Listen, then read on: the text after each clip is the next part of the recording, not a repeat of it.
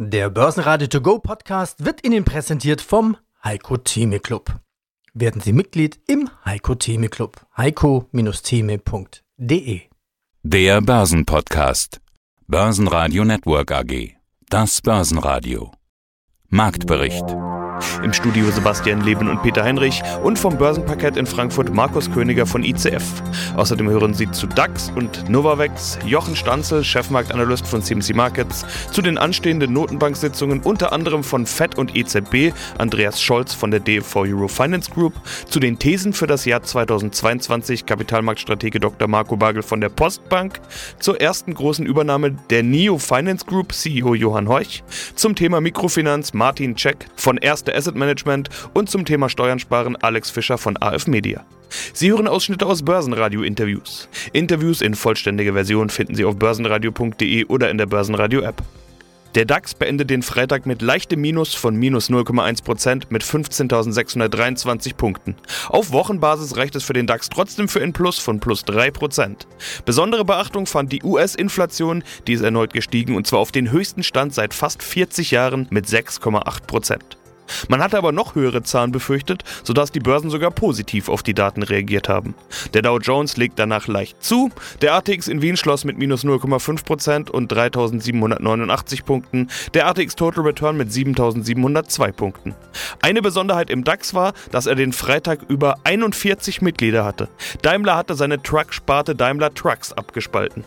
Am Montag wird die nicht mehr im DAX zu finden sein. Bei der Firmengröße ist allerdings davon auszugehen, dass sie bald wieder in der höchsten deutschen Börsenliga listen wird. Erstpreis war 28 Euro, die Aktie stieg danach. Jeder Anleger hat für zwei Daimler-Aktien automatisch eine Daimler Truck-Aktie ins Depot gebucht bekommen. Daimler Trucks war der stärkste Gewinner im DAX mit plus 6,3%. Weitere Gewinner waren Bayer mit plus 1,8%, die in den USA einen Erfolg im Rechtsstreit um Glyphosat verzeichnen konnten.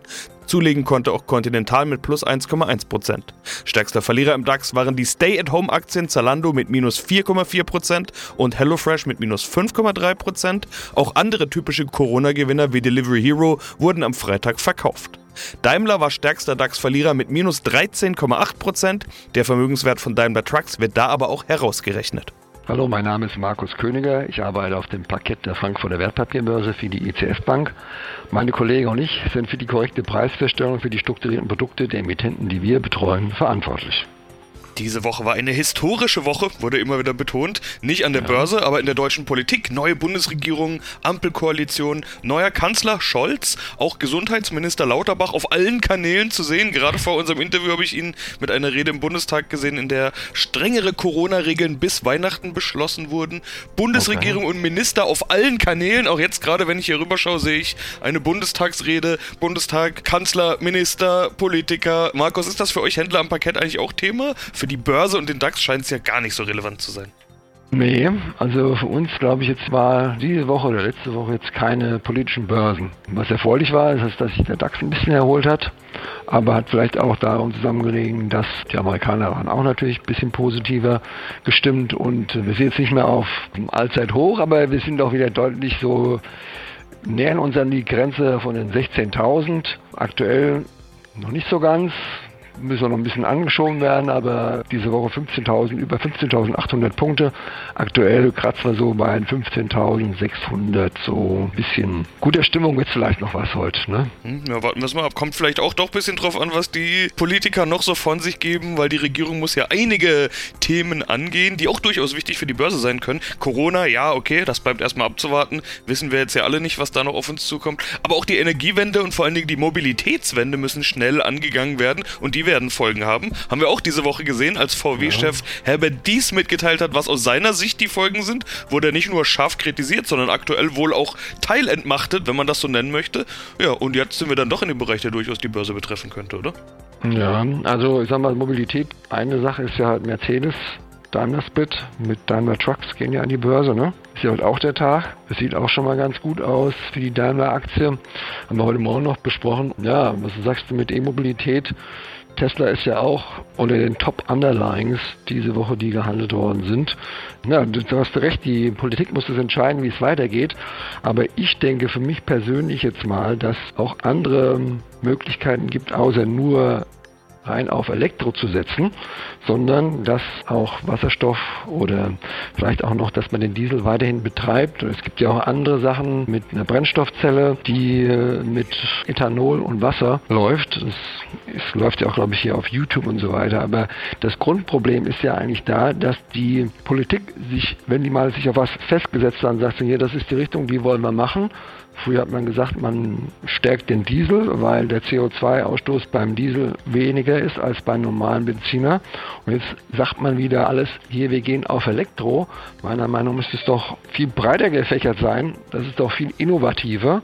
Und da kommt doch dann viel mehr zustande. Also denke ich, dass die Automobilbranche hier viel mehr Chancen hat, um sich dort weiterzuentwickeln. Guten Tag, Jochen Stanzl hier von CMC Markets. Kommen wir nach Deutschland, schauen uns den DAX nochmal an. Du hast ja vorhin den Vergleich gebracht zwischen der Apple-Aktie und dem DAX. Wo steht der DAX jetzt zum Zeitpunkt des Interviews? Ja, und ist bald wieder mit 15.800, 15.900, 16.000 XX Punkten zu rechnen?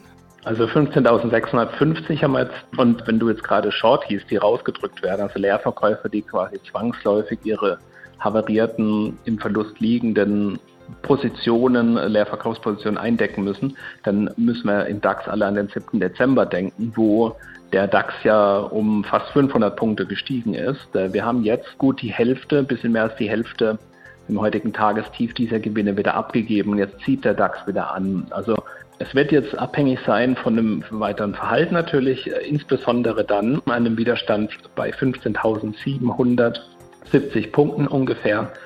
Da ist nämlich dann eben am 7. auf den 8. Dezember am Hochpunkt von dieser Short Squeeze Rally eine Trendwendeformation entstanden. Also er müsste sich der DAX über 1577 etablieren. Dort müssten Käufer dann quasi Mut zeigen, das als Unterstützung halten, dann könnte die Aufwärtsfahrt weitergehen.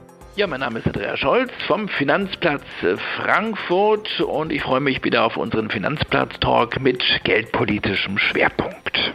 Es geht auf das Jahresende zu, die Zeit der großen Rückblicke, außer bei den Notenbanken, die blicken nämlich immer voraus, zumindest hoffen wir das mal. Wir wollen das auch mal tun, denn wir haben noch allerlei wichtige Notenbankenthemen vor uns. Fed, EZB, Bank of England, alle kommen nochmal dran. Das große Finale des geldpolitischen Jahres 2021. Solltest du es mir in einer Mail geschrieben, finde ich einen wunderschönen Titel für diese Woche. Beginnen wir mit der EZB. Über die haben wir in den letzten Wochen ja immer gesprochen, vor allen Dingen, weil die Fed ja jetzt den Takt vorgibt, die EZB vor sich hertreibt. Merkt man davon schon was? Gibt es bei den letzten Aussagen schon Auswirkungen im Eurotower? Also zumindest noch keine Weihnachtsstimmung bei den äh, Notenbankern. Wir machen heute eine kleine Weltreise und alle sind wirklich im Stress, im Jahresendstress, nicht im Weihnachtseinkaufsstress, sondern wirklich nochmal im Sitzungsstress. Nächste Woche kann man sagen, ist die Woche wirklich der Notenbanken. Wir haben die finalen Sitzungen des Jahres von EZB, von der Fed und von der Bank of England. Ja, und wir haben letzte Woche darüber gesprochen, dass die Fed Druck macht. Man kann auch sagen, die Fed scheint es wirklich ernst zu meinen mit der Inflationsbekämpfung. Hintergrund waren die Aussagen von Fed-Chef Jerome Paul, der gesagt hat, na, eigentlich müssen wir das Wort vorübergehend streichen. Wir gehen jetzt doch davon aus, obwohl wir monatelang was anderes gesagt haben, dass die Inflation hartnäckiger hoch bleiben könnte und nicht so schnell wieder runtergeht. Und wir könnten uns vorstellen, dann doch schneller sozusagen die Zügel anzuziehen.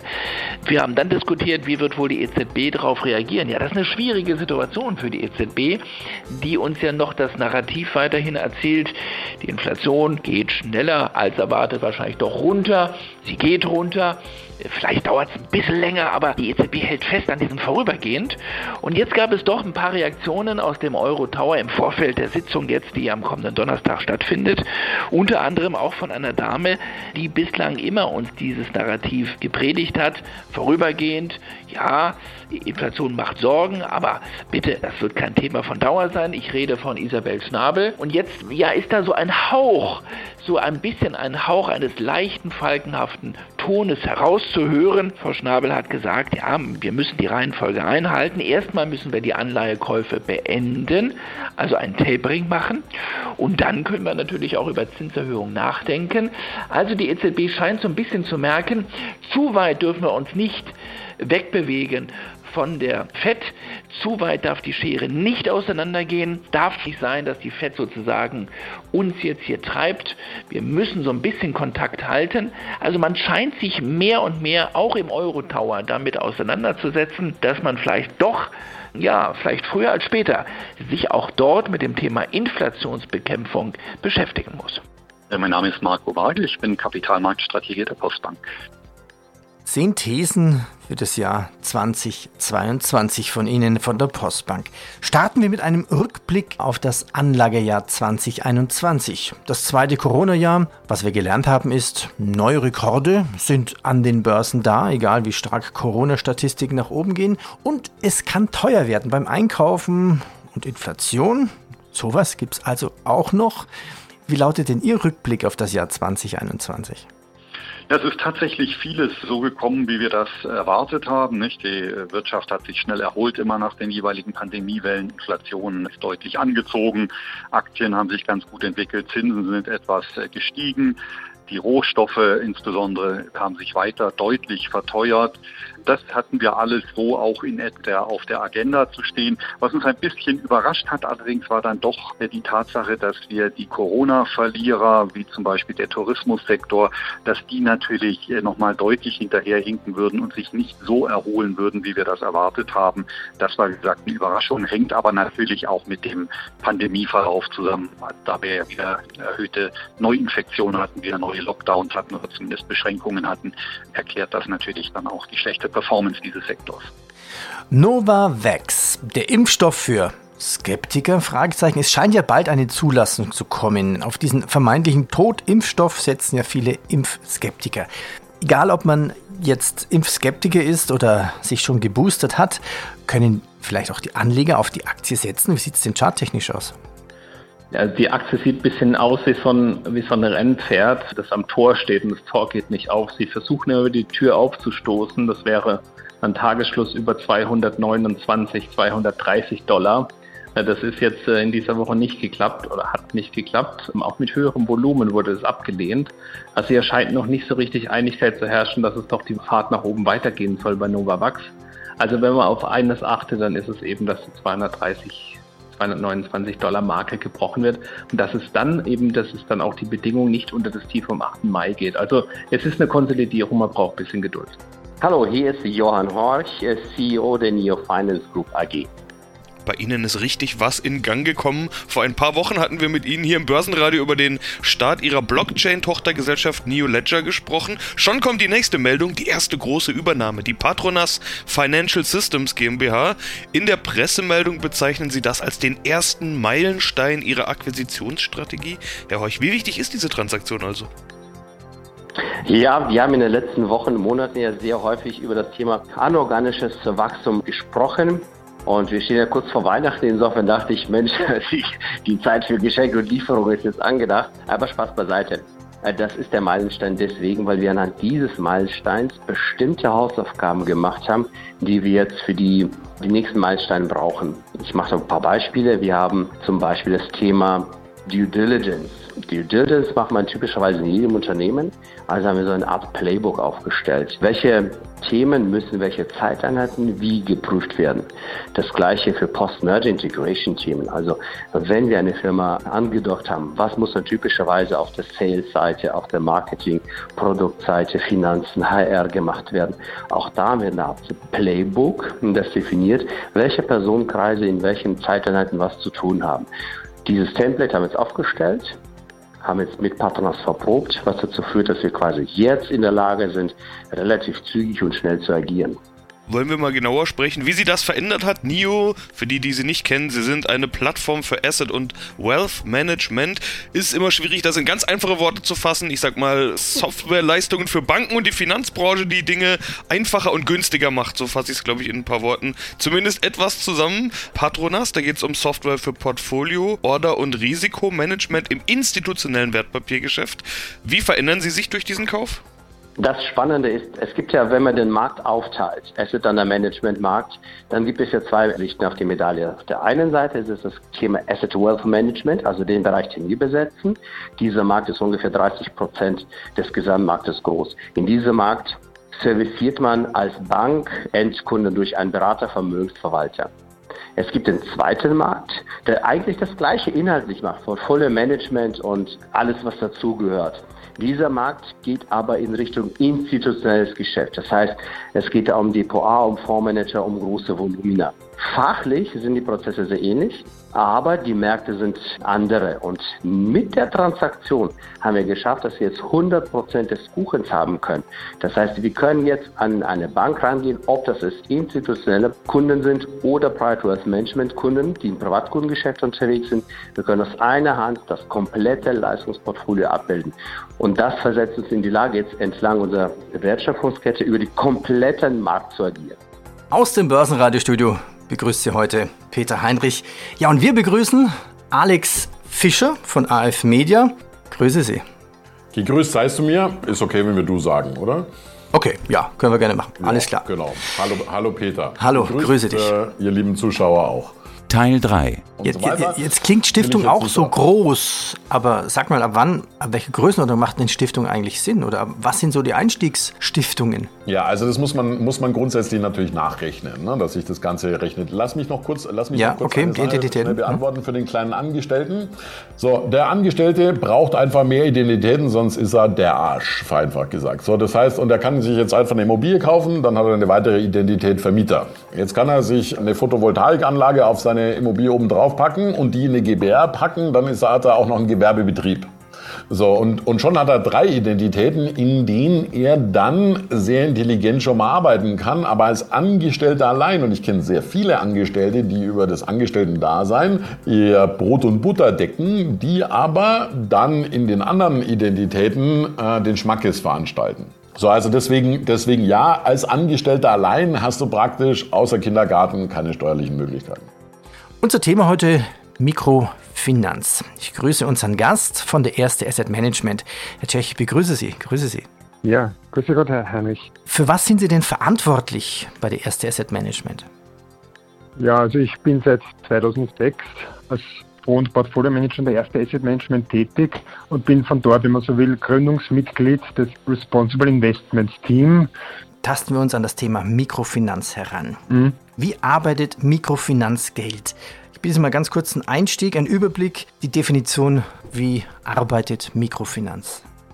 Also Mikrofinanz bedeutet einfach Banking for the unbankable.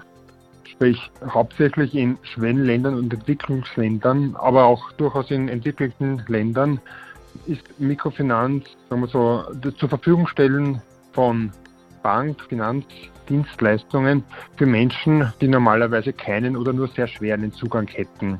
Wenn wir uns jetzt vorstellen, in einem Entwicklungsland Menschen, die jetzt keine Sicherheiten oder, oder keine Bonität haben, jetzt in eine Bank kommen und sagen, ja, ich, ich möchte mir eine berufliche Existenz aufbauen, ich habe diese und jene Idee, dann werden sie bei einer, sage ich jetzt einmal, normalen Geschäftsbank relativ schwer ähm, Kundenstatus gewinnen können, einfach weil die Banken gewisse Sicherheiten, Bonitäten verlangen. Und hier hakt Mikrofinanz ein. Es gibt nämlich in den einzelnen Ländern spezialisierte Institute, sogenannte MFIs oder Mikrofinanzinstitute, die genau auf diese Kundenschicht spezialisiert sind. An wen werden jetzt, wie kann man sich das vorstellen, Mikrokredite vergeben? Was wird mit Mikrokrediten finanziert? Hätten Sie vielleicht ein Beispiel für uns? Mhm.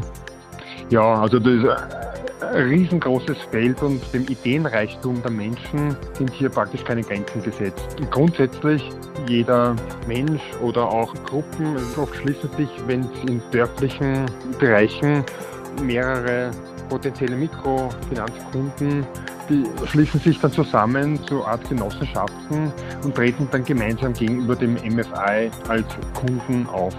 Also grundsätzlich kann jeder Einzelperson oder auch Kleinunternehmen Mikrofinanzkunde werden und die Ideen sind wirklich mannigfaltig. Also das reicht von handwerklichen bis zum Dienstleistungsbereich, bis zum touristischen Bereich. Das kann sein, auch in entlegenen Dörfern eine Art Handy- oder Satellitenpunkt, von wo aus die Leute gewissermaßen nach außen kommunizieren können. Das kann die Landwirtschaft sein, sowohl Viehzucht als auch Ackerbau. Also extrem vielfältige Möglichkeiten mit Mikrofinanz. Basen Radio Network AG Marktbericht Der Börsenradio To Go Podcast wurde Ihnen präsentiert vom Heiko Theme Club. Werden Sie Mitglied im Heiko Theme Club. heiko-theme.de